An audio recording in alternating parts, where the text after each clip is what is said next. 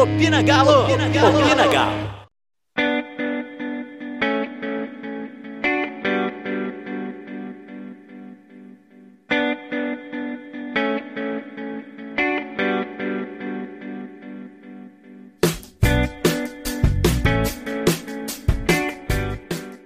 Galo, do jeito que tá, não dá para ser feliz, né? Olha só, fazer a torcida passar, a torcida tão empolgada, a torcida que fez sócio, que fez conta no BMG, comprou camisa, a torcida que tanto apoiou, levou o time no, no aeroporto. Fazer isso com a gente dói, Galo, dói, tá na hora de recuperar. E para falar um pouquinho sobre o que foi essa fase ruim que a gente espera que tenha terminado e sobre a recuperação que se tudo der certo, segundo a nossa expectativa, começa no domingo contra o Flamengo, eu trouxe aqui alguns convidados, carinhas novos para vocês conhecerem. Então, o primeiro que eu vou chamar, vocês já, já conhecem, já estão acostumados. Geralmente está aqui comigo no programa, é o Douglas. Fala Malu, fala galera, boa noite aí. Muito assunto aí pra gente poder falar. E vamos que vamos, né, Malu? Com certeza. Agora, um parceiro nosso de longa data, parceiro do Opina, é, pessoal que manda muito bem no Twitter e vocês sempre estão comentando sobre, sobre uns números que eles postam lá. Tenho certeza que você já esbarrou no RT sobre o Galo Estatística. O Lucas está aqui para representar. E aí, galera, falar um pouco aí dessa fase do Galo. Não é tão boa, né, Lucas, quanto a gente esperava, mas a gente comenta do mesmo jeito. E agora, estreando aqui no canal, chega o nosso convidado. É, vamos ver, né? O pessoal comenta bastante, é, fala no chat também pra gente se vocês gostarem, que é o Rafael.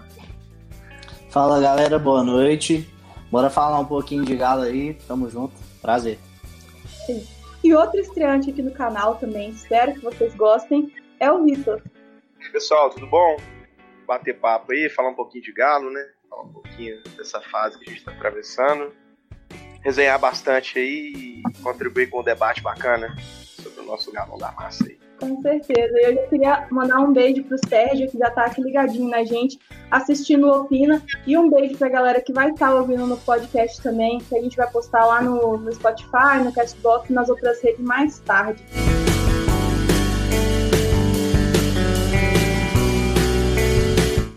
Então vamos começar, né? Vamos começar pelo pior, pelo mais sofrido, que é falar um pouquinho sobre o que foi aquele jogo contra o Palmeiras.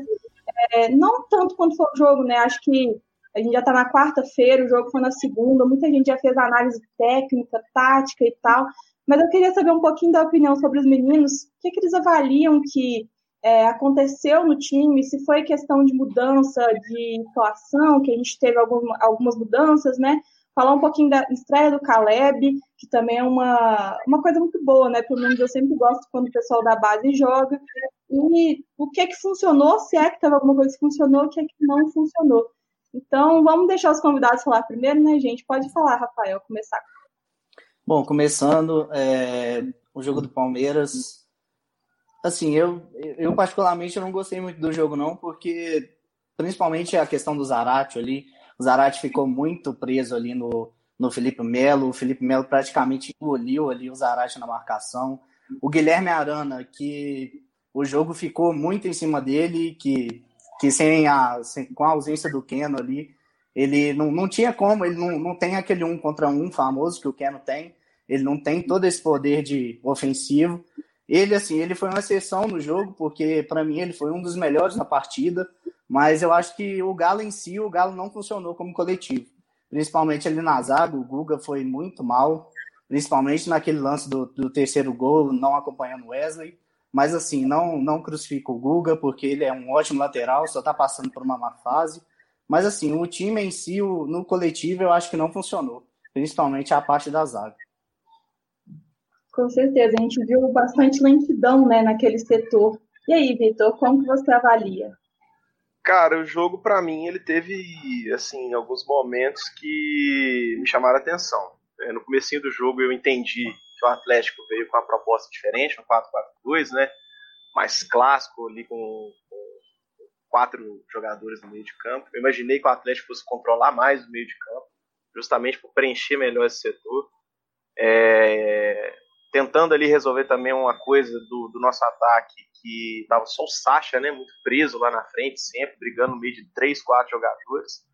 Achei que colocando dois jogadores ali no meio da zaga do Palmeiras, isso ia é, ajudar também na criação e solucionar um pouco dessa crise ofensiva que a gente vem atravessando, né, cara? Criando, criando, criando e não convertendo.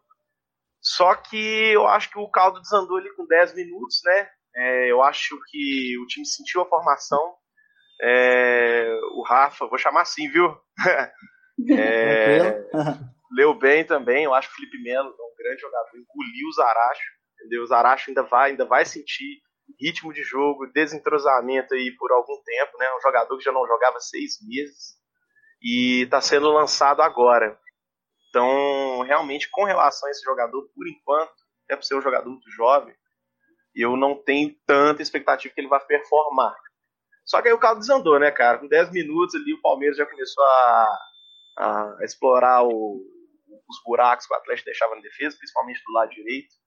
O Wesley engoliu o Guga também, entendeu? O Guga teve muita dificuldade, é uma coisa que a gente já sabe que ele tem dificuldade de marcar. Melhorou em determinados pontos, mas voltou a sentir essa dificuldade. E aí a história do jogo se desenrolou ali, né, cara? É... O Palmeiras foi mortal, coisa que o Atlético deixou de ser. A gente até brincava, né, no início do campeonato. O Atlético era. É, tinha, tava vivendo uma, uma vertente meio frio calculista, né? Que tinha aquela coisa, tinha tanta emoção, que era contundente. Essa contundência parece que agora deu uma folga. E o Palmeiras foi lá e fez o que o Atlético não consegue fazer, que é converter as jogadas, né?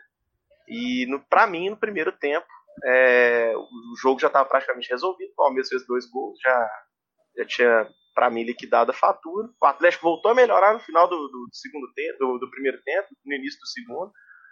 Mas aí, naquela de tentar diminuiu o prejuízo, tomou o terceiro, fechou a tampa do caixão e assim deixa lições muito importantes. É, a gente fala muito do Guga, mas eu, eu particularmente entendo que tem uma queda de rendimento nos jogadores de meio, no Alan, no Jair, eu acho também que não, não fez, não fez as, pelo menos as duas últimas partidas não foram muito boas. E a lentidão do, do, do Hever, né, que não é culpado também, não quero que jogar culpa em jogador nenhum, mas a gente está vendo ali que se você colocar qualquer jogador no segundo tempo para correr em cima do Hever, ele vai levar vantagem. Entendeu? Bahia fez isso, o esporte em determinado momento tentou fazer quando sacou o Thiago Neves para botar. Agora eu não lembro o nome do atacante. Mas o Palmeiras ele fez a mesma coisa é, no domingo e. Domingo não, na segunda-feira, né? E acabou colhendo os resultados, cara. Então acho que a gente tem que olhar bastante atenção para esses fatores. Com certeza.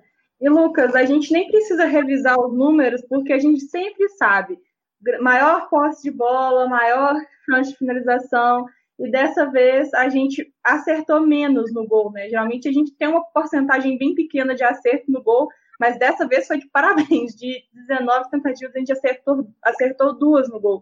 Então, assim, o é... que, que, que você pode falar, né? Você que mexe tanto com esses números dia após dia, né? Tá lá com o Galo Estatística, é, a gente está repetindo muitos números, mas a gente não está conseguindo fazer o placar. Então, o que, é que você consegue avaliar assim? Bom, acho que para analisar um pouco aí da estratégia do Palmeiras, eu acho que ela foi muito acertada, porque ele praticamente matou, né, o nosso é o nosso maior trunfo dentro de campo, que é o, o time criar pelos lados. E aí essa criação sempre se deu aí com o Kine com o Savarino. Nesse jogo específico foi com a Arana. E o técnico do Palmeiras fez uma marcação muito boa.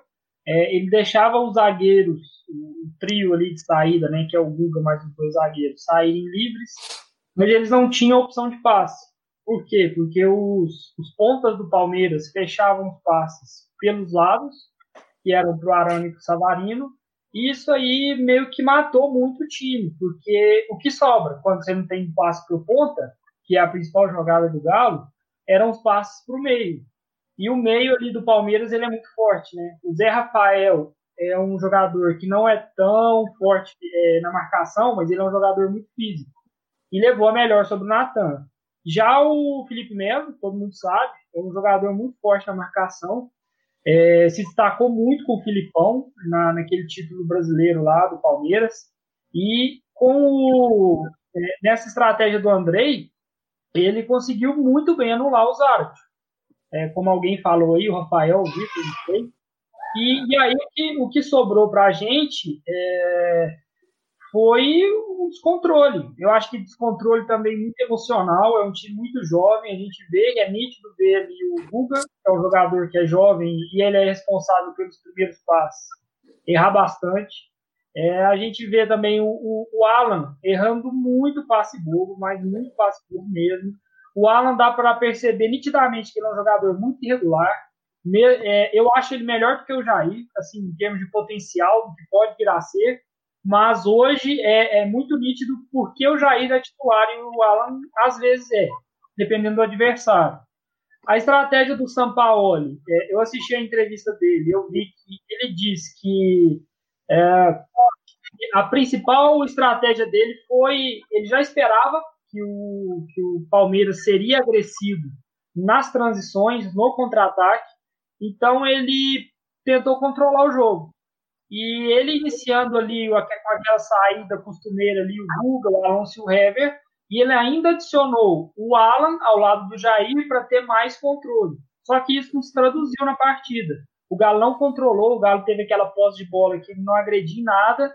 E eu acho que a entrada do Marrone, ela tem muito a ver com a boa defesa que o Palmeiras tem. O trabalho do Luxemburgo ele foi muito irregular, foi muito criticado mas ele, ele tinha algo em comum com esse trabalho do Andrei, que é uma defesa muito sólida. Principalmente, é, se a gente for destacar ali, o Gustavo Gomes e o Luan. O, o, eu acho que a estratégia com o Marrone foi por quê? Porque o Marrone ele não é um cara que ele vai recuar para tentar passar a bola como o Sacha faz. Ele é um cara que ele vai tentar atacar mais as costas da zaga. Então a zaga do Palmeiras ela não poderia é, sair ali para caçar o Zarat, o Natan, é, para fazer a cobertura de um lateral, porque o Marrone estaria ali para ameaçar no espaço. Só que, assim, não foi uma estratégia eficaz, né? Eu acho que o Galo quis controlar para tentar atrair o, o, time do Palmeiras e atacar nas costas do Felipe Melo, atacar nas costas do, do Zé Rafael, só que não conseguiu. E, e a partir daí eu acho também que é um time muito jovem, o Zara tinha um jogador jovem. O Natan, um jogador muito irregular. É, é um jogador que apresentou ótimos momentos nos primeiros jogos brasileiros e agora não apresenta mais. Eu não gosto do, Nathan, do Arana como esse, esse ponta. Eu acho que o Arana não tem essa capacidade, porque o ponta do estilo do Sampaoli não é o ponta é, comum que a gente tem nos times brasileiros o ponta do estilo de São Paulo é para ele receber em boas condições para driblar. E o Arana não é esse jogador. Ele é um jogador muito mais de conseguir pegar a bola no espaço e fazer um cruzamento. Sim. E aí, Douglas, te deixar a missão mais difícil, você já está acostumado aqui comigo. É, eu queria que, se tiver, você pode falar que não tem, tá? Eu queria que você citasse o ponto mais negativo sobre o jogo e, se tiver, um ponto positivo também. E falar um pouquinho sobre a estreia do Caleb, que os meninos deixaram passar aí, mas tudo bem, a gente comenta agora. pois é. é. Sim, acho que todo mundo falou muito bem sobre o, o que foi o jogo e tudo mais, né? Acho que, assim, eu, eu só acompanhei, na verdade, boa parte do segundo tempo, né? O primeiro tempo eu não acabei não conseguindo acompanhar e tudo, e no segundo tempo eu vi Claro, né, o time naquela de, de buscar o empate, buscar é, é, conseguir voltar para o jogo, é, eu vi assim, um time que cedeu muito espaço na defesa. A defesa tem sido um problema nos últimos jogos, né? Tipo, é, é, vai muito naquela situação. Se você é um time, se você tem um time que tem o estilo de jogo que o Galo tem, né, que é de, de atacar o tempo todo, de ter uma marcação sob pressão desde o campo de defesa do adversário e tudo mais, é, é, você corre muitos riscos, né? Claro que a, você tem, a sua, você tem a, a, as chances de, de, de conseguir forçar o adversário a errar um lance e tudo, e conseguir se aproveitar disso, mas em contrapartida você se expõe demais, né? E, e aí, é, devido a essa, essa falta de conseguir concluir né, jogadas no ataque, conseguir é, é, é, efetuar bem essa marcação sob pressão desde o campo de defesa e tudo mais, é, é, você deixa o time em risco. E aí isso foi uma coisa que ficou muito evidente no, no, no, no jogo de segunda, né? Acho que a questão, a questão defensiva do time é uma coisa que está oscilando muito. Acho que assim, o time todo né, tá oscilando. Pelo fato, o Lucas ele, ele, ele, ele pontou muito bem, né? É um time muito jovem, esse, o time do Galo. É um time de bons valores, bons jogadores, mas é um time muito jovem. Então, assim, a oscilação ela vai fazer parte. Né? Assim, se num time com um grupo de jogadores experientes faz parte, num time em que boa parte desses jogadores são jovens, vai fazer, vai fazer, vai, vai, vai ser muito mais presente do que a gente imagina. Mas eu acho que, assim, tentar tirar um ponto positivo é muito complicado, né? De um jogo em que você perde de 3 a 0 é, não é. É quase uma missão impossível você olhar e, e, e olhar, olhar e dizer assim, ah, teve um ponto positivo aqui, um outro ali, porque assim, o 3 a 0 ele é bem sintomático, né? Ainda mais no, assim, acompanhando os lances do, do, que aconteceu. Assim, eu não consigo pontuar nenhum ponto positivo, né? E eu também e não conseguiria. é complicado. E aí, assim, com relação ao Caleb, eu acho que ele teve pouquíssimo tempo para mostrar alguma coisa. Né? Acho que é, é, é, fica meio difícil de tentar é, é, é, dizer alguma coisa de um jogador que teve menos de 10 minutos de atuação, assim, né? Teve pouco tempo para mostrar alguma coisa, mostrar que veio, mostrar do, do, do, do, seu talento, do seu potencial, do que faz ele fazer parte desse, desse, desse elenco principal assim, eu fico na expectativa de poder ver ele é, é, tendo mais minutos nos próximos jogos, assim como o Sábio teve oportunidade. E, e, aguardar, né? Acho que assim, a fase do time precisa, precisa virar logo. Né? E acho que assim, uma última coisa com relação a Caleb, eu não sei se foi o momento ideal para ele estrear, né? Você colocar ele num, num, jogo em que o time já está perdendo de 3 a 0 eu não sei claro. se seria o momento ideal do jogador entrar, porque assim, fica muito difícil dele conseguir fazer alguma diferença né, é, é, com um placar tão adverso assim e com pouco tempo para demonstrar alguma coisa? Eu acho que a questão principal do Galo, ela não passa nem pelo São Paulo, assim. Claro, ele tem, ele escolheu os nomes, o elenco foi ele que montou, o time praticamente é o time que ele quer que jogue, assim, metade dos jogadores foi ele quem trouxe do time titular, fora os reservas. É, e, e, eu acho que a, a, principal questão, ele arma muito bem o time, o time é o time dominante. É, a gente vai pegar aí, a gente conta nos dedos quantas partidas o Galo fez que foram ruins. Aquela derrota contra o Santos, acho que foi os 15 primeiros, os 15 primeiros minutos, acho que foi o maior atropelo aí que o, que o São Paulo teve nesse, nesse período no Galo aí. Foi um atropelo, assim, o Galo saía toda hora na cara do gol do Santos. E, e aí ainda perdeu o jogo pela expulsão do Rafael. Mas eu acho que a questão principal é que quando o time consegue uma situação de vantagem, principalmente pelas pontas, e aí entra muito o Keno, é, a gente vê que assim o Keno é um jogador que dribla um, dribla dois, ele está sempre em condição muito boa ali de fazer um cruzamento, de fazer uma finalização, de é, de dar para um cara ali dentro da área a bola, assim, rasteira, e os caras erram no último passe. É, e aí eu acho que entra muita questão mental. Eu acho que é, é a principal, principal problema.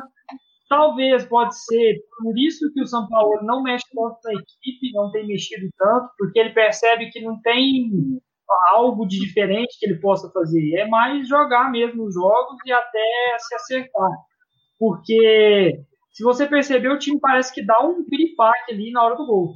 É, é, é incrível. Assim, o, o, jogar, o lance do, do Marquinhos lá é muito sintomático. O lance que ele gera pro gol do Palmeiras. Ele tá ali na. Ele tá em uma condição muito boa para dar o passe para vários jogadores e aí ele simplesmente devolve a bola pro Palmeiras.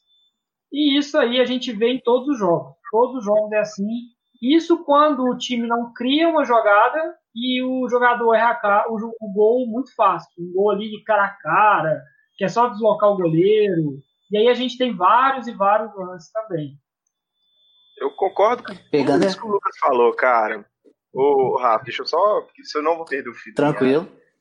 Eu concordo com isso tudo que o Lucas falou, cara. E ele mexendo com a estatística aí, cara. É... cara, depois faço, faço o levantamento de quantos gols que o Atlético perdeu nos últimos cinco jogos de dentro da pequena área, sabe? É, soma isso ao fato da, da faixa etária do elenco. A gente, eu, na minha opinião, a gente tem, assim, no time titular hoje, no que a gente tra traça como time titular, a gente tem pouca referência técnica, lideranças técnicas dentro do campo, sabe? Acho que a gente tem um, um grupo de bons jogadores, mas nós não temos aquela o cara que chama responsabilidade, sabe?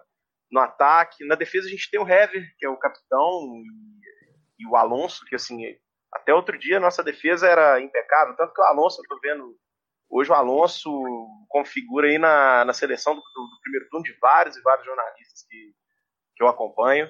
Então, o Arana também. Mas a questão mental é, é, primordial, gente. O Atlético, e não só quando toma gol, mas quando perde em sequência vários, várias chances. É, você vê o time esfarelando, é, fica nervoso, erra, erra passe. É, nós contratamos o Alan, do Fluminense, ano passado. O Alan tinha aproveitamentos assim fantásticos de passe, né, de passe curto, de virada de jogo. E no jogo contra o Palmeiras, eu acho que à medida que o jogo foi desenrolando, ele foi ficando mais nervoso. Ele é um jogador que tem um temperamento muito, muito esquentado. Teve uma falta na, na, na, na ponta direita do Atlético, acho que em cima do Puga. E ele, ele cobre o Arana na ponta esquerda, ele atravessou o campo para brigar, para discutir. Não sei nem se ele chegou a tomar um cartão amarelo, mas é um jogador que ele tem esse, esse, esse problema temperamental dentro da partida, e isso faz diferença, a gente vê que faz diferença. E, cara, eu acho que falta ali uma referência no meio, alguém que chama a bola no meio, põe a bola debaixo do braço e, e, e fala, gente, calma, vai, vai, dar certo, vamos com calma, vamos tentar, vamos articular esse jogo aqui. E assim, no ataque eu até imagino que a gente tem esse nome, chama Diego Tardelli, porque eu acho que a gente vai chegar a um acordo que Tardelli, embora tenha tido essa lesão, tenha se machucado, mas gol ele sabe fazer. E se ele tivesse metade das chances que o pessoal que tem atuado aí perdeu, se ele tivesse essas chances, tenho certeza que muitos dos resultados que a gente, que a gente teve, com certeza seriam diferentes. É, a gente vai falar do Vargas aí também, que é um jogador que também eu acho que vai suprir essa necessidade. Mas é um time muito jovem, sabe? Não dá pra gente queimar, jogar a culpa em A ou B, porque, cara, vai ser isso aí, entendeu? o time que está sendo formado. É, eu, não sei, eu não sei exatamente qual é a média etária, mas assim, pode ter certeza que a juventude e, e esse desequilíbrio emocional dentro dentro das partidas que está custando para a gente esses preciosos pontos aí, cara. É, eu analiso dessa forma. É até engraçado a gente pensar dessa forma. É até engraçado a gente pensar dessa forma, porque o Galo já já tomou gol contra o Vasco, contra o Corinthians, e mesmo assim, na, no primeiro tempo mesmo, o Galo, por exemplo, contra o Vasco, conseguiu reagir. Então, assim, é, é um time que oscila bastante, e, e até puxando aquela parte do, do argumento final do Lucas, naquela parte do, do São Paulo, ele não, não tá mexendo tanto no time por ter, por ter opções, eu acho que o Caleb, eu acho que é mais um, um recado, assim, talvez, não sei, para a diretoria ou para algum alguém do, do clube, que, que assim, é, talvez ele, ele precise de, de reforço, ele precise de alguém que chame a responsabilidade ali, caso o time esteja perdendo, entendeu? Então, assim, eu acho que o Sampaoli, às vezes, ele usa esse recado, assim, entre aspas, se é que a gente pode falar.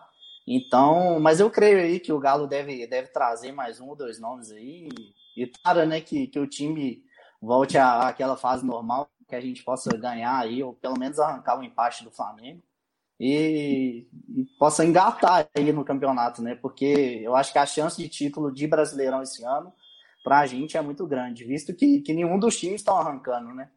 Pode ver que o Flamengo era favorito contra o São Paulo e perdeu o jogo, tomou uma goleada. O, o Inter é super favorito contra o Corinthians e, e acabou perdendo. Então, assim, nenhum dos times estão arrancando. O Galo tem a semana inteira para poder treinar. E eu acho que é só questão de tempo, trabalho, arrumar a questão da defesa ali, que eu acho que o São Paulo ele peca muito nessa questão. É muito bom treinador, de verdade. Que bom que ele é nosso treinador. Mas eu acho que, como o Diniz, por exemplo, eu acho que ele deve abrir mão de algumas, de algumas é, vamos dizer assim, de, de alguns quesitos táticos que ele tem, de alguns princípios táticos, que ele tem, para poder dar uma arrumada nessa defesa aí no time, para poder trazer o, o, time mais para perto do goleiro, fazer essa transição mais curta, porque o Galo é, tá confiando, eu acho que o Galo está confiando muito nessa questão do Everson. Tanto que o Galo, antes com, com o Rafael, por exemplo, que não era tão bom com os pés, mas que nunca comprometeu o time, o time jogava muito mais próximo do goleiro e não recuava tanto para o goleiro. Então eu acho que assim, o, o Galo tá, tá confiando muito no Everson, não que não deva confiar, lógico, porque ele é um muito bom goleiro com os pés. Mas, assim, às vezes a gente faz diversas jogadas é, arriscadas, assim como o Guga contra o Bahia, ou o Mariano contra o Santos. E a, às vezes a gente até perde jogadores, perde o equilíbrio emocional por conta de, de uma jogada arriscada que, que a gente faz às vezes. Isso aí. E Matheus mandou uma mensagem assim, perguntando para mim, mas eu, abro, eu vou responder e abro a pergunta para quem quiser falar também falou o seguinte: boa noite, gente. Malu do céu, você acha que São Paulo pensa em mudar o esquema, já que o time toma gol de pelada e não tem um cara finalizador? Só vejo essa solução: mudar a forma de jogar um pouco. E eu acho que eu coloquei essa pergunta aqui agora porque foi o que o, o Rafa acabou de falar. É, com o Rafael, a gente jogava mais perto do goleiro. Com isso, a nossa defesa corria menos, né? percorria um espaço menor de campo. Então, a gente tendo jogadores lentos, como é o caso do Guga e do Hever, a gente não expunha os dois tanto, os dois que jogam do mesmo lado, inclusive, né? Tem esse, esse problema ainda. É, a, gente joga, a gente joga dois jogadores lentos num lado e com um time que joga do meio para frente, basicamente, né? Tipo assim, daquele, dois primeiros terços do campo. Então, eu acho que isso prejudica, sim, o Galo e talvez é, o, não estou falando do problema é o Everson, eu também acho que Everson, Rafael, a, o, a questão é posicionamento. Se o Everson tivesse jogando desse jeito que, que, o, que o, se o Rafael estivesse jogando do jeito que o Everson está jogando hoje, talvez ele tomasse o mesmo tanto de gol, porque é muito afastado do gol e é muito longe dos zagueiros. É sempre um, um passe muito, muito distante que chega para ele. É aquela bola rolando ali no meio e quem que aproveita né, já já está meio que manjado, então já aproveita aquele último passe. Então, eu acho que em relação ao, ao, ataque, é aquilo mesmo. A única coisa que eu cobraria um pouco mais é, era dos pontos, né? No caso que eles deveriam explorar um pouquinho mais de fundo. Então, tipo assim, ir até na linha do fundo e cruzar para o meio. Isso eu sinto um pouco de falta. Mas em relação à defesa, para mim é isso: é aproximar as linhas do, do goleiro e da, do zagueiro, só que para trás e não para frente. Fazer o meio ter um pouco mais de espaço para trabalhar, porque não depende muito do Hever e do Alonso, né? Porque o Hever e o Alonso são jogadores que às vezes estão armando o time ali, né? São aqueles caras que dão aquele passe mais longo e tal. Então eu acho que, que passa muito por isso, em organizar o time, porque os jogadores são, não são ruins. O Hever mostrou que tem muita qualidade, né? Ele se reinventou com o São Paulo é o Guga a mesma coisa. E ele fez jogos bons, claro que errou, mas todo mundo falha, mas ele mostrou que, que consegue ter um jogo consistente desde que ele não precisa da velocidade que ele não tem. Aí a gente não pode pedir para o cara jogar de um jeito que ele não sabe. Né? A gente não contratou o Guga porque ele era rápido, não contratou o Guga porque ele era bom. É, vocês fariam alguma outra mudança nesse, nessa escalação, assim, ou, ou no posicionamento? Cara, é, para enfrentar o Flamengo, que é, foi a primeira rodada do, do Brasileirão, né, cara? É, vamos lembrar do que foi feito. Eu acho que não tem muito, muito segredo. É, o nosso problema está na defesa. A gente tem tomado muitos gols. Tomou muitos gols pro Palmeiras, pro Bahia. É, cara, a gente tomou muito, muitos gols também pro Atlético Goianiense. E é uma partida que a gente controlou o melhor, o melhor ataque do campeonato. A melhor. Talvez uma das melhores partidas do ano foi três zagueiros contra o Flamengo, com a entrada do Gabriel. Todo mundo tem. Eu conheço boa parte do, do pessoal aí que tem suas restrições do Gabriel. Eu também não sou um grande entusiasta do Gabriel. Mas, poxa, o cara tava bem cotado no Botafogo, o Atlético pediu de volta, o São Paulo pediu de volta. E é um jogador que não vem sendo utilizado, cara. É, vem sendo preterido. É, a gente já viu o Fábio Santos fazendo terceiro zagueiro. O Fábio Santos nem aqui tá mais. A entrada do Bueno, é, do Igor Rabelo, o Gabriel sempre preterido. Eu não entendo, a gente não está lá no treino para ver, no, consegue entrar dentro da cabeça do São Paulo. Inclusive, se tem um treinador que a gente não consegue decifrar com facilidade é o São Paulo. Mas assim, eu, eu acredito que a solução passa por aí. É, vocês pontuaram muito bem, eu acho que reaproximar as linhas, jogar mais próximo ao gol, é, explorar melhor os contra-ataques. E assim, Flamengo, é, acho que São Paulo, Inter, próprio Palmeiras, são times que vêm para propor jogo também. Entendeu? Então eu não vejo necessidade do Atlético se montar lá no campo de defesa do adversário e, enfim, fornecer ao adversário todas as armas que a gente vem que a gente vem oferecendo. É uma facilidade, o, o rapaz aí até, até mandou na, na, mensagem, são gols pelados, sim, gols pelada, gol que o cara entra tabelando dentro da área. E assim, é, embora eu tenha preferência pessoal pelo Rafael também, não dá para colocar a culpa no Everson. É muito fácil a gente sentar na cadeira e falar, ah, esse aí o Rafael pegava. Não dá para saber, gente. O, o, goleiro tá tomando gols assim, a queima-roupa, sabe? É muito difícil a gente garantir que outro goleiro pegaria, sabe? É, vale paciência, eu acho que o Everson, assim, as críticas ao Everson, algumas vá lá, mas assim, acho que de, grosso, de grosso modo não se justificam. E assim, vamos preservar o Guga também. É, talvez um esquema com três zagueiros preserve mais a posição dele. Talvez ele jogue mais confortável. Ele é um jogador que, ainda tocando aquilo que o Lucas falou, é, quando ele erra, ele sente muito. Ele sente muita responsabilidade do erro dele. É um jogador profissional, ganha bem, é, é um ótimo jogador, frequenta a seleção de base, é desejado por, por, pelo Flamengo, desejado por times fora do Brasil.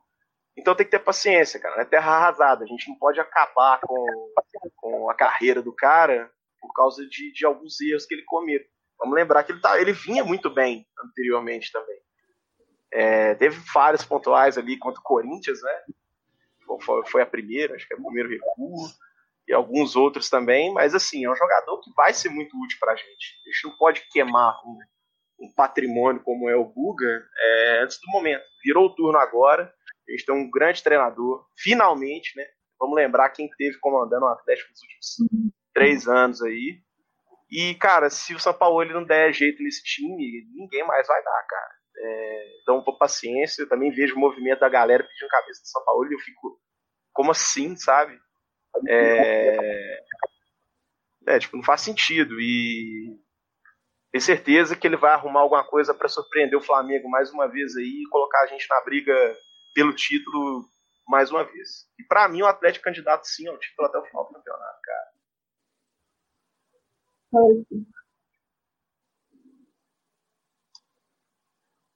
E aí, mais alguém quer falar sobre isso? Já aproveitando para poder puxar um pouquinho do assunto, né, que a gente está falando aqui sobre o Palmeiras, é, quando o time chegou, né, o jogo foi lá em São Paulo, o time chegou de viagem e alguma uma a galera da Galocura, né, e de algumas outras torcidas organizadas, foi no aeroporto recepcionar o, os jogadores e fazer um protesto é, sobre essa sequência ruim, né, que a gente teve. São quatro jogos já sem vencer, um aproveitamento baixíssimo nos últimos cinco jogos, seis jogos.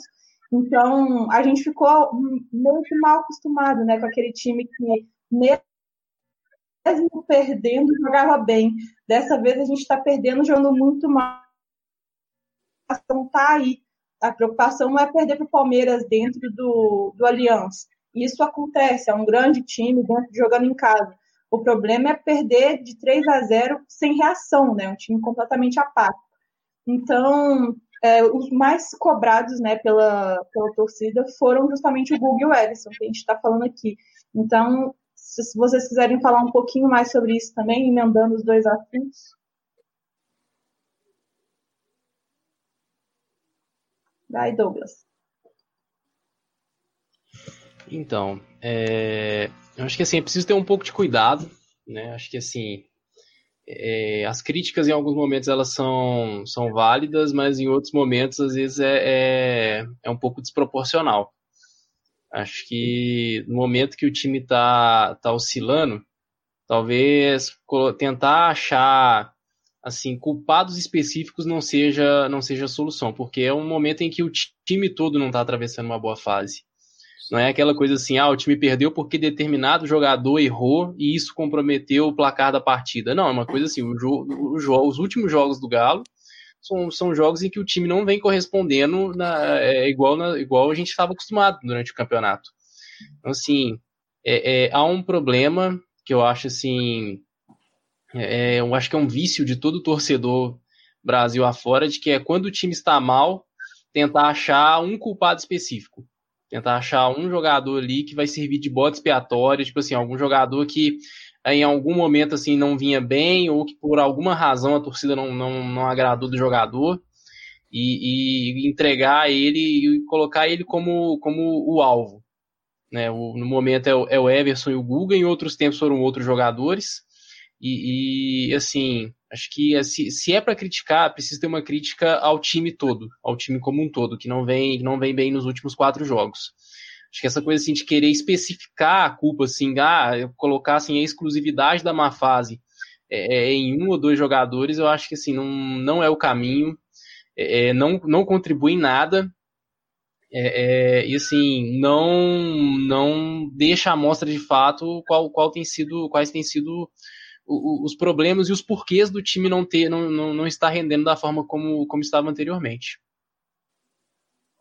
Isso aí, mais algum quer comentar? Eu acho que é muito interessante uma frase que é até de um do dirigente do Flamengo, que é aquele Marcos Braz, ele falou algo bem interessante, que foi é, eu não me desespero perdendo de 5 a 0 e não me iludo ganhando de 5 a 1 Foi, acho que a derrota para o Del Valle, de 5 a 0 do Flamengo, e a vitória de 5 a 1 contra o Corinthians, se eu não me engano. Por quê? Porque eu acho que é, esse projeto do, do, do Galo, uh, pessoas de dentro do Galo, que conhecem mais futebol do que a gente, o Alexandre Matos, o Sampaoli fala assim, é, eles falam que o projeto é de um time jovem. É, a grana do Menin, ela é, ela é muito alta, mas a gente tem que pensar que a gente não contratou nenhum jogador pronto. O único jogador pronto que a gente contratou foi o Keno, que é um jogador que já é mais rodado e tudo. E mesmo assim eu não considero um top do Brasil. Assim, né? Eu acho que o Sampaoli potencializa o Keno para ele ser um grande jogador, porque o Keno é um jogador que ele tem uma velocidade grande, um arranque muito grande, então se no A1 ali ele tá com a bola, ele vai, é, ele consegue tirar o, o marcador dele muito fácil. E como ele sempre está no 1 a 1 porque o esquema do Sampaoli é, privilegia os pontas a estarem no 1 a 1 contra os seus defensores, ele, ele cria. E assim foi o Santos, o Sampaoli com o Soteldo e com o Marinho. É, assim é hoje o, o Galo com o Keno e com o Savarino. Só que a gente não tem jogadores para a gente, por exemplo, em 3, 4 meses, como foi o Flamengo ano passado, sair de um time mediano para o melhor time da América. A gente não tem esse tipo de jogadores. É, pode ser que chegue algum jogador assim, a volta do Tardelli talvez seja importante na questão de experiência, a chegada do Vargas talvez também seja importante na questão de experiência, mas também porque é um jogador que sempre com o São Paulo ele vira um jogador que ele nunca foi em nenhum outro time, é sempre assim, e Pode ser, mas até o momento eu acho que a gente não tem tanta, tanta badalação. Nossos jogadores são jogadores irregulares. Podemos ter aí alguns jogadores que são sempre regulares e por isso são os melhores do time, como o Jair, Júnior Alonso. É, eu acho que tem uma crítica muito forte sobre o Sacha por questão de não conhecerem o que o São Paulo quer do Sacha é, porque acostumam-se com o futebol que o São Paulo não pratica, que é aquele futebol que o 9 sempre vai fazer gol.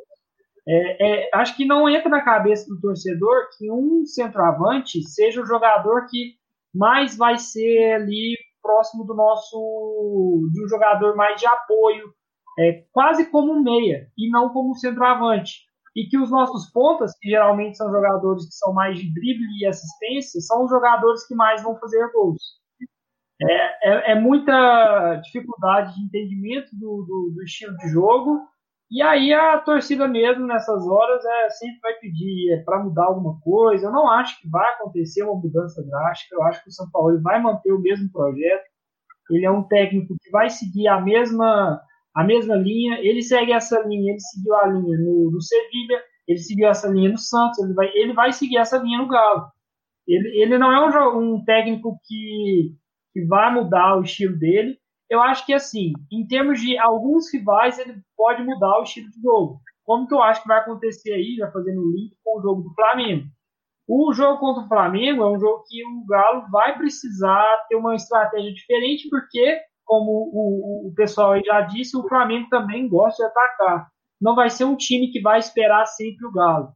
Então, eu acho que o São Paulo ele vai voltar para o esquema que ele já utilizou contra o Flamengo, contra o Santos e contra, se eu não me engano, acho que contra o São Paulo não, acho que foi mais contra o Flamengo que contra o Santos, que é o quê? Um 4-4-2 losango, que é um, um, um, estilo que foge desse estilo que ele usa hoje aí, que é uma, uma linha de cinco no ataque, né, que são os dois pontas, um centroavante e dois meias ali entre o ponta e o centroavante, que hoje são o Arana, é, o Alan Franco também jogou pela direita, e algumas variações. Mas eu acho que ele vai utilizar o 4-4-2, por quê? Porque é um esquema que ele melhora o meio, deixa o meio com mais jogadores, que, que é o. Ele, são quatro jogadores no meio ali formando o losango, e ele joga com dois atacantes. Esses atacantes são centralizados. Isso por quê? porque o time vai recuperar a bola rápido e rapidamente ele já liga o ataque. E, no, e, na e para quando perder a bola, o time já está todo postado para pressionar. O time rival só tem uma saída nesses casos, que é sair pelos lados. E aí entra muito o Alan e, e o Alan Franco, que são dois jogadores que encurtam muito bem esse espaço em umas viradas de jogo. Eu acho que vai ser esse esquema. O, o Galo foi bem assim contra o Flamengo, foi bem assim contra o Santos, até a expulsão do Rafael. E acredito que vai jogar assim contra o Flamengo. Caso o São Paulo opte por um jogo de mais controle, aí ele vai partir mesmo o mesmo esquema que ele utilizou aí contra o Palmeiras e nos últimos jogos. Puxando um link dessa fala aí do Lucas, é, tem a possibilidade também do São Paulo ir com 3-4-3, né? Que é a forma que é a linha defensiva que ele usou contra o Flamengo na primeira rodada. Tanto que estava circulando algumas informações, como de, de outros veículos, como Fala Galo, a própria página do Galo postou algumas imagens de treinamento, e o pessoal estava comentando a possibilidade de jogar Gabriel, Igor Rabelo e Júnior Alonso. Não sei por que colocariam o, o Hever fora, não sei de verdade, mas existe essa possibilidade. Mas, assim, é. Oi? Pode falar? É, eu acho que, que assim, tem até uma, uma, uma, uma, uma análise errada desse jogo contra o Flamengo. É, não foi um 3-4-3. Foi o mesmo esquema, losango. A questão é que o Gabriel, ele era um zagueiro na defesa, o time se defendia com três zagueiros mesmo, mas no ataque era a mesma coisa. Era um 4-4-2 losango. O Gabriel era uma função aí que o São Paulo jogou só 45 minutos com ela, era um líbero, né? Que é aquele jogador Sim. que é zagueiro e sai como volante. Foi um desastre completo, ele nunca mais utilizou o Gabriel. É, eu ia até tocar nesse, eu ia até tocar nesse ponto que se o Gabriel for jogar, que ele entre mais ligado, né? Porque contra o Flamengo mesmo ele foi substituído ainda no primeiro, no primeiro tempo pelo Jair. Então, assim, se, se for aquele desastre completo, igual você falou, eu acho que a chance da gente perder o jogo ali ainda no primeiro tempo, eu acho que a chance é, é muito grande. Então que o Galo aí... entre ligado aí dessa vez e. Exatamente. Eu, eu acho que assim, a estratégia que, se, que teve mesmo três zagueiros foi contra o Inter, né? Uhum. Mas essa questão de três ou dois, ou dois zagueiros, ela varia muito pelo, pela forma que o time rival ataca porque o São Paulo ele busca uma superioridade na saída de bola. E o Inter tem dois atacantes, então ele jogou com três zagueiros. Agora, é muito raro outra equipe no Brasil jogar com dois atacantes. É uma equipe que pressione, claro, né? Várias equipes aí a gente já jogou, mas aí a gente faz a nossa saída de três normal, que é Guga, Alonso e Heber. Você não enxerga Agora, o Flamengo jogando com dois também, não? Pedro e Bruno Henrique? O Bruno Henrique já recua mais, fazendo ponta, mais ou menos o que o Savarino faz. Eu, eu acho que o Bruno Henrique vai jogar na esquerda, principalmente pela presença que deve ser confirmada do Guga. eu acho que ele vai jogar pela esquerda. Como tem jogado, né? Ele é um Uhum. ponta na esquerda. O- ele jogava por dentro com o Jorge Jesus. E aí dava muito certo. Agora, eu não sei se o Flamengo vai manter esse mesmo esquema dos últimos jogos, porque é outro Flamengo, né? Esse Flamengo atual aí, ele é um Flamengo que, que, que tem jogado com dois atacantes. O Vitinho ali é praticamente o segundo atacante. Não sei como é que tá o Gabriel, o Arrascaeta, mas ele tem jogado assim. É, contra o mesmo Flamengo, ele jogou com três zagueiros, mas aí era mais um momento defensivo. E pouco aconteceu depois do gol, né? É, e aí também, depois do, do segundo tempo, o Galo dominou a partida, fez uma partida muito boa em termos de dominar a posse de bola. Aí já foi outro jogo, o Galo não ficava tão mais recuado. E eu acho que essa questão aí do. Da, é, vocês tocaram também na questão do Hever. O Hever ser reserva em alguns jogos ou titular tem muito a ver com a velocidade do ataque rival. Eu acho até que foi um, uma escolha que o São Paulo deve ter pensado bem, foi entre Hever e Igor Rabelo para esse jogo contra o Palmeiras. Porque em outros jogos ele iniciou com o Igor Rabelo, se eu não me engano, até contra o Santos, foi o Igor Rabelo titular. É, por causa disso, são ataques rápidos e o Igor Rabelo tem uma recuperação melhor que o Hever. Só que com a bola no pé, o Hever é muito superior. Sim. Isso aí. É, já puxando o jogo contra o, o Flamengo, né? É, mas antes, vou mandar um beijo pro pessoal do chat. O, o Erivelton chegou aí para poder curtir com a gente. Um beijo para ele. O Cris do Recanto Galo Doido também. A gente gravou algumas lives lá, ficou um legal. A Alice, entrando agora no, no jogo contra o Flamengo. Aquele jogo, a gente vive falando que é jogo de seis pontos, né? Mas daqui a pouco os times estão chegando tão perto que todo jogo vai ser esse estilo de, de partida. E a gente é uma briga direta contra um, um concorrente direto, assim, se a gente for pensar pelo título.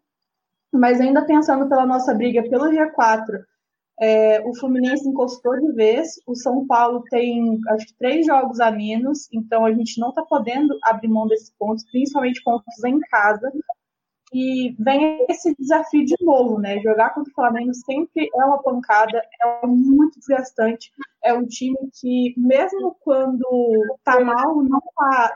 Sempre quando tá mal dá trabalho, né? Por isso que é, é um clássico interestadual. A gente vai fazer um pré-jogo completo aqui no, no canal nos próximos dias aí, então aguardem que a gente vai trazer mais notícias, mas só para florear assim, a gente tem a volta do Keno e do Johan, né? Que o Johan ficou impedido de jogar por causa do empréstimo, o Keno estava suspenso. A gente só conta com a, a falta do São Paulo, que tomou o terceiro amarelo. Do outro lado, é, a, gente, a, o Flamengo não vai ter Rodrigo Carras, Caeta e o Gabriel Barbosa, já tem um tempo, e não deve ter o, o Diego Rios também não, e o Pedro Costa está na fase final de tratamento.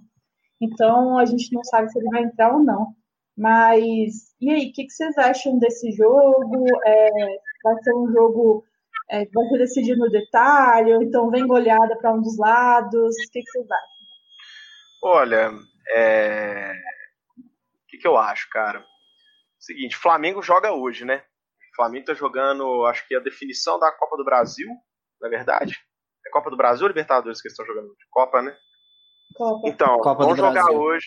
Vamos pegar um time encardido, que vem de má fase, mas sempre entra muito complicador aí na, na, nas Copas com o Atlético Paranaense. É, então, assim, vai ser um jogo chato, é um jogo sempre perigoso. O Flamengo, para mim, é o melhor time da América Latina, disparado, entendeu? Já não vejo tem jogo do River Plate já tem um tempo, mas assim, o Flamengo, pela capacidade, pelos jogadores que tem, é um time muito chato. Então, qualquer um que entrar para suprir as vagas desse, desse, desses desfalques que a Malu citou, vai dar trabalho.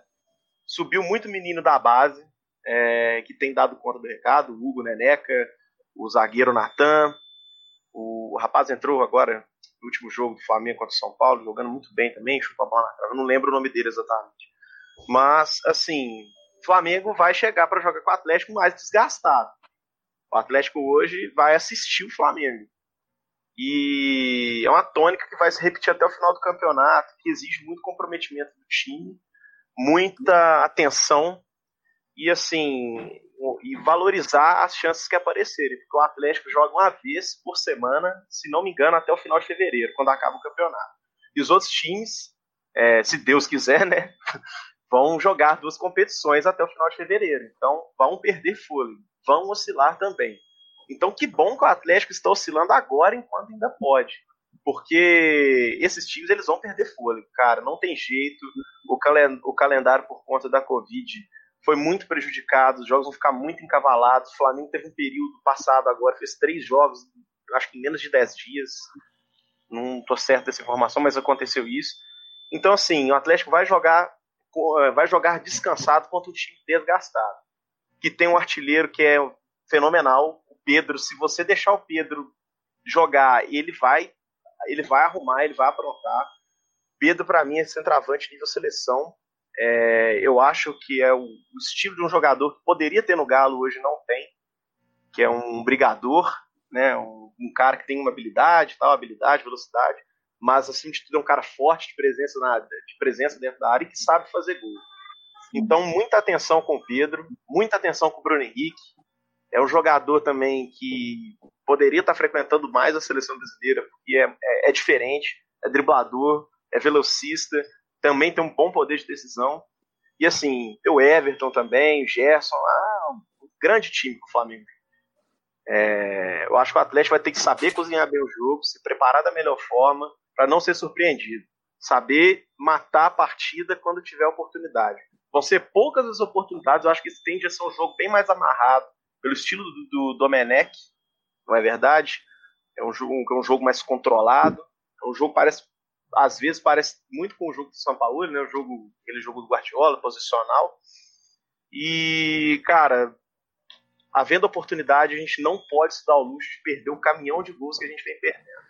Ao contrário do que eu vejo o pessoal falando, eu acho que o Atlético jogou mal contra o Palmeiras. Não acho que o Atlético tenha jogado mal contra o Bahia. Não acho que tenha jogado tão mal contra o esporte.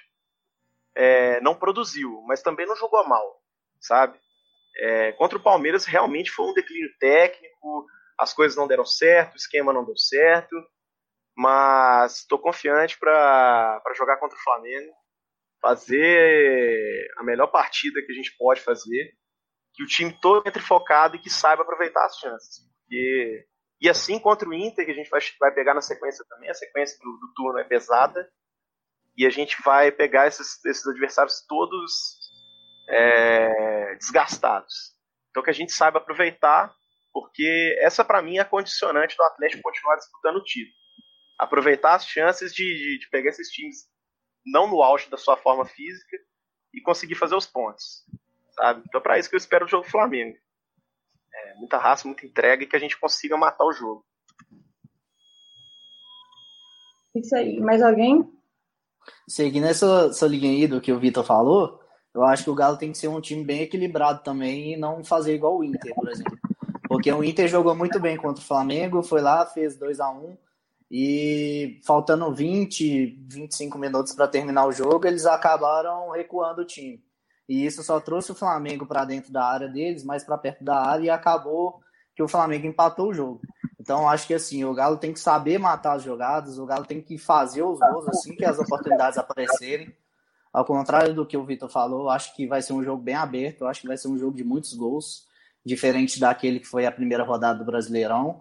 Mas assim, é, se o Galo for equilibrado, se o Galo souber atacar e defender na hora certa, e parar de, de com, com, essa troca de passos laterais, o time ser mais vertical, o time saber é, matar o jogo mesmo na hora certa. Eu acho que o Galo tem tudo para vencer esse jogo, principalmente com a volta do Keno, que como uma pessoa que está assistindo a, a, live aí junto com a gente, se eu não me engano o nome dela é Elisângela, ela disse que o Keno chama o jogo, o Keno é totalmente decisivo no, no time do Atlético. Então, assim, com a volta dele, eu acho que essa dupla ali, que é Keno e Arana, ela funciona muito bem. Então, acho que o Galo tem tudo para ganhar esse jogo. O Galo tem tudo para ganhar bem e que a gente tenha sorte também, como a gente teve lá na primeira rodada, e que, que dê tudo certo. Usar o Felipe Luiz de centroavante, né? Já que a gente não tem. É, que o Felipe Luiz faça mais um gol maravilhoso. mais um gol contra. Pois é. Só, só, só, só reparar um pouco da minha fala, eu acho que eu me expressei bem. Assim, é, o Flamengo é um time que controla muito o jogo também, igual o Atlético, gosta muito de valorizar a bola e, enfim, vai ser um jogo ofensivo, eu acho que vai ser um jogo aberto, vai ser um ataque contra ataque, vai ser divertido de ver para quem para quem não é atleticano ou flamenguista, vai ser um jogo bem divertido de ver, como foi Flamengo e São Paulo, dois times que não abrem mão de jogar, mas eu acho que ele tem, não vai ser aquela trocação, sabe? É, a coisa que foi, ficou meio igual foi contra o Vasco. O Vasco quis atacar o Atlético, o Atlético batia no Vasco, o Vasco vinha e voltava, e só que, graças a Deus, o Galo levou a melhor. Eu acho que vai ser um jogo assim é, de um nível muito elevado e, e, que vão ser dois times que sabem valorizar a posse de bola e, enfim, que a gente leve a melhor, cara. É, as expectativas são as melhores possíveis. É o que a gente espera. E aí, colocando comentário na tela para vocês é, comentarem. Perguntas que sobre o que vem falando do jogo. É, sobre a não presença de São Paulo. Será que ele que pode complicar em relação à substituição mudança Eu acho que ele pode ficar no vestiário, né? Ele só não pode ficar no banco. Alguém sabe? Eu acho que. Acho que nem no vestiário, quando tá suspenso, ele pode ficar. Mas eu acredito que não vai ser uma coisa que vai complicar, não, porque ele, o auxiliar dele, acredito que trabalham numa mesma linha de ideia, né? Tanto de. de... Ah, mas... Oi? Da última vez ele viu da arquibancada, Sim, né? É, não, ele, pode, ele pode mandar mensagem também. Sim. Só não vai ficar na beira do campo mesmo. Eu queria deixar um questionamento para vocês, para saber a opinião de vocês. Eu converso com, Mano, com alguns amigos. Deus, cara. Cortou. Alô? Oi? Opa, estão me ouvindo? Sim, sim, a internet deu uma picada. Cara, é que eu tenho uma uhum. curiosidade, eu queria dividir com vocês, saber a opinião de vocês. Eu converso com alguns amigos, converso com meu pai, com meus tios, assim, pessoal que a gente vê jogo, e assim, eles acham que o São Paulo pilha demais o time na beira do campo ele grita muito, que ele é muito agitado, que às vezes ele pode deixar o time um pouco nervoso. O que vocês acham disso, cara? Vocês acham que, que isso tem a ver, que se influencia de alguma forma? Ou é viagem? Eu acho que assim, o Keno deu uma entrevista falando que, que, o, que o São Paulo ele, ele pilha muito o time e aquela energia, aquela energia dele dentro do, do campo ali faz diferença para os jogadores. Mas assim, é, com, como o próprio Keno diz na entrevista, eles estão com gana de ganhar, eles querem ganhar o jogo e eles têm tudo para jogar bem. E quanto a essa questão do São Paulo aí, se ele pode acessar o vestiário ou não, eu acho que essa questão é muito para inglês ver, né? Essa questão de suspender técnico, porque é igual o Lucas falou. O, o treinador ele pode muito bem mandar mensagem lá pro, pro Jorge Désio, né? Que, é, que foi o que acompanhou, que foi o, o que treinou o time, que acompanhou o time dentro de campo lá contra o, contra o Bragantino quando o São Paulo ele foi suspenso. Então, assim, eu acho que é mais para. É só para criar aquela, aquele mistério mesmo, mas eu acho que não, não faz tanta diferença, não. Quanto, quanto a mudança em, escalação, quanto a mudança no, no, horário de jogo, eu acho que isso não faz tanta diferença, não, porque, como o Lucas falou aí, eles podem trocar mensagens, eles, eles vão tentar se comunicar de qualquer forma. E com certeza. Você falou de escalação, Rafa. É, então vamos passar para o Lucas essa bomba, né? Que eu já mandei outro Douglas no início do episódio, agora eu deixo com o Lucas. E aí, Lucas, você já falou de Gabriel, Guerreiros, é, de algumas alterações que, que podem ser feitas no time para jogar contra o Flamengo. Qual que você acha assim, que seria a escalação ideal para enfrentar o Flamengo aqui no Mineirão? Bom, acho que a gente pode seguir duas linhas. Né? A primeira linha eu acho que vai ser mais nessa parte do 4-4-2 losango, que eu disse. E aí eu acho que ele vai entrar com o Kenny com o Sacha, porque agora, é, para todo mundo entender, a gente já sabe né, que Flamengo é um time que tem uma defesa que está sendo muito exposta, tomando muitos gols, está sendo o grande problema do time. E então eu acho que a questão principal aí, a escalação do Sacha vai ser para abrir mais espaços, para dar apoio por dentro, e o Keno vai ser mais um atacante ali para atacar o gol. E a questão do meio, eu acho que ele vai entrar com o Jair, o Alan pela esquerda, o Franco pela direita e o Natan ou o Zarat mais avançados, é, mais avançado e com uma linha de quatro mesmo, Bulgarana, talvez ele entre com o Igor Rabelo no lugar do Hever e o Alonso. Assim, se for uma estratégia mais vertical, né, que é o 4-4-2 losango, que vai ser um jogo mais de trocação. Aquele jogo que pega a bola, já vai partir de, rapidamente para o campo de ataque, perdeu a bola, rapidamente já quer recuperar, recuperou, é, vai, vai ser exposto e vai tomar, vai, vai tomar contra-ataque do Flamengo. Agora, se ele for partir mais para uma estratégia de dominar a posse de bola, controlar o jogo, é, que eu acho que pode ser também, mas aí o perigo mora que o Flamengo é um time que, que como o Palmeiras, tem um ataque muito forte, então pode ser que, que vai que vai que, pode ser que, que, sofra como sofreu contra o Palmeiras, ou até pior, né? Porque o Flamengo, é, mesmo perdendo para o São Paulo no final de semana, jogou muito bem, fez, teve muitas chances, assim como o jogo do Galo contra o Flamengo, tiveram muitas chances de fazer gol e erraram. Algumas até inacreditáveis, aquele do Bruno Henrique sem goleiro. É, então eu acho que se, se ele for optar por essa formação aí que, tem, que vem sendo utilizada, ele vai sair com o Guga, o Igor Rabelo novamente. Não acho que o Hever nessa, nessa escalação vai entrar. O Alonso. O, o Arana, acho que ele vai jogar por dentro, agora nesse jogo, como meio ofensivo por dentro. É, o Jair, não acho que o Alan vai entrar nesse jogo. E aí, além do, do Jair, o Franco pela direita. E por que, que, eu, que eu acho que o Franco vai ser titular, independente do, do da, da estratégia utilizada, é porque o Franco ele, ele é um jogador que ele é aquele motorzinho que sempre está pressionando. Então, nesse jogo aí, vai ser um jogo que vai ter muito ida e volta de, de vai ter muita trocação, então acho que o, que o Franco vai ser muito importante, como foi no primeiro jogo. É, nesses grandes jogos aí, que precisa de pressão alta e tudo, o Franco é muito importante. O Savarino deve jogar também como ponto, né, nesse, nesse esquema. E, e aí seria o Sacha, o Sacha de atacante. Acho que ele vai utilizar isso. É, eu acho que, assim, pelo que eu percebo, eu acho que o São Paulo já está bem servido de meias no time. Falta mesmo é um jogador com boa finalização. É, ele tem vários jogadores que fazem várias funções. Por exemplo, o Savarino ele pode ser um ponta, ele pode ser um segundo atacante, como ele foi contra o Flamengo no primeiro jogo, ou ele pode ser um, um meia, como ele foi contra o é, contra não sei qual time ele jogou como meia e acho contra o Sport ele jogou de meia, contra o, o Santos ele jogou como 10 que foi ali no 4-4-2 losango. Ele tem o Zarat, que pode fazer várias funções também. E mais recuado um pouco, ele tem o Alan. O Alan pode ser também ali o primeiro ou segundo homem de meio campo. Então, eu acredito que ele, que independente da estratégia, ele vai utilizar muito, é, as, vai explorar muito as debilidades do Flamengo.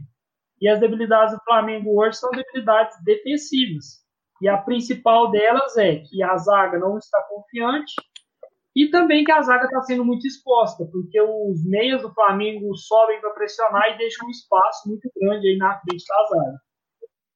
E aí é espaço para Natan, Zarat, é, aproveitar. É, a expectativa é boa. Então, gente, chegando no finalzinho do programa, chegou aquela hora, a hora de pisca, a hora de palpitar. E aí, com cinco bolas, eu vou sofrer com meu palpite. É o seguinte: a gente não pode repetir os palpites, então eu vou começar com os nossos visitantes, vou dar essa colher de chá, vou me ferrar no final, né? Porque eu tenho certeza que vou falar o placar antes. Mas então pode começar, Rafa, o seu placar para Atlético e Flamengo. Eu acho que vai ser Galo 2x1. Vitor, o seu não, placar. Não pode repetir? Não pode repetir. Sacanagem, era o meu placar. Cara, jogo aberto, dois times vão pra cima. Vai. Cara, 3x2. 3x2 pro Galo. Boa. Lucas, você veio aqui mesmo, então eu vou te dar essa, esse desconto. É 4x2. Olha, Aí eu... Douglas, seu placar tá disponível.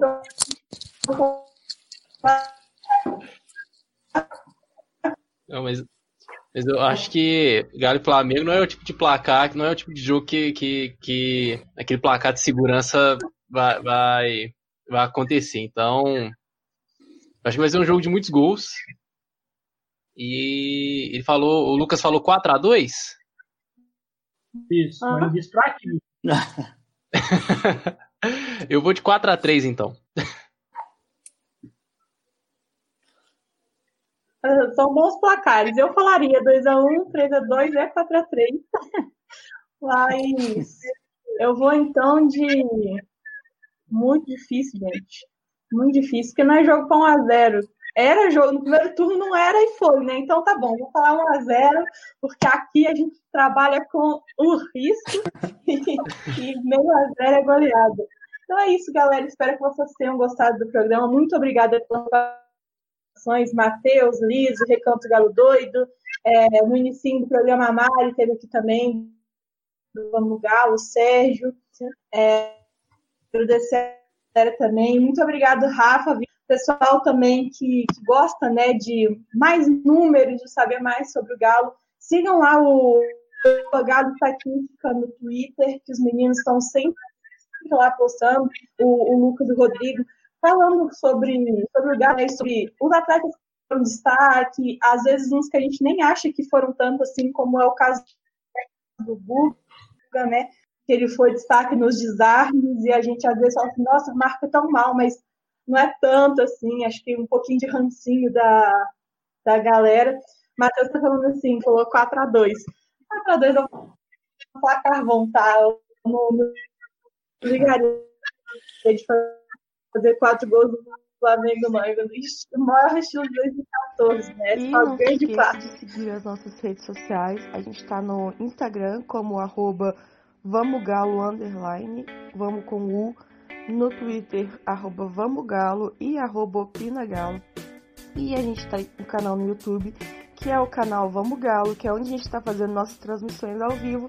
E vocês viram o pessoal participando, é, a gente chamando o pessoal para participar. Então, quem quiser, fique atento às nossas redes sociais que a gente vai colocar o dia da live certinho. Então, um beijo e vamos, Galo! Opina Galo! Opina, Opina Galo! Galo.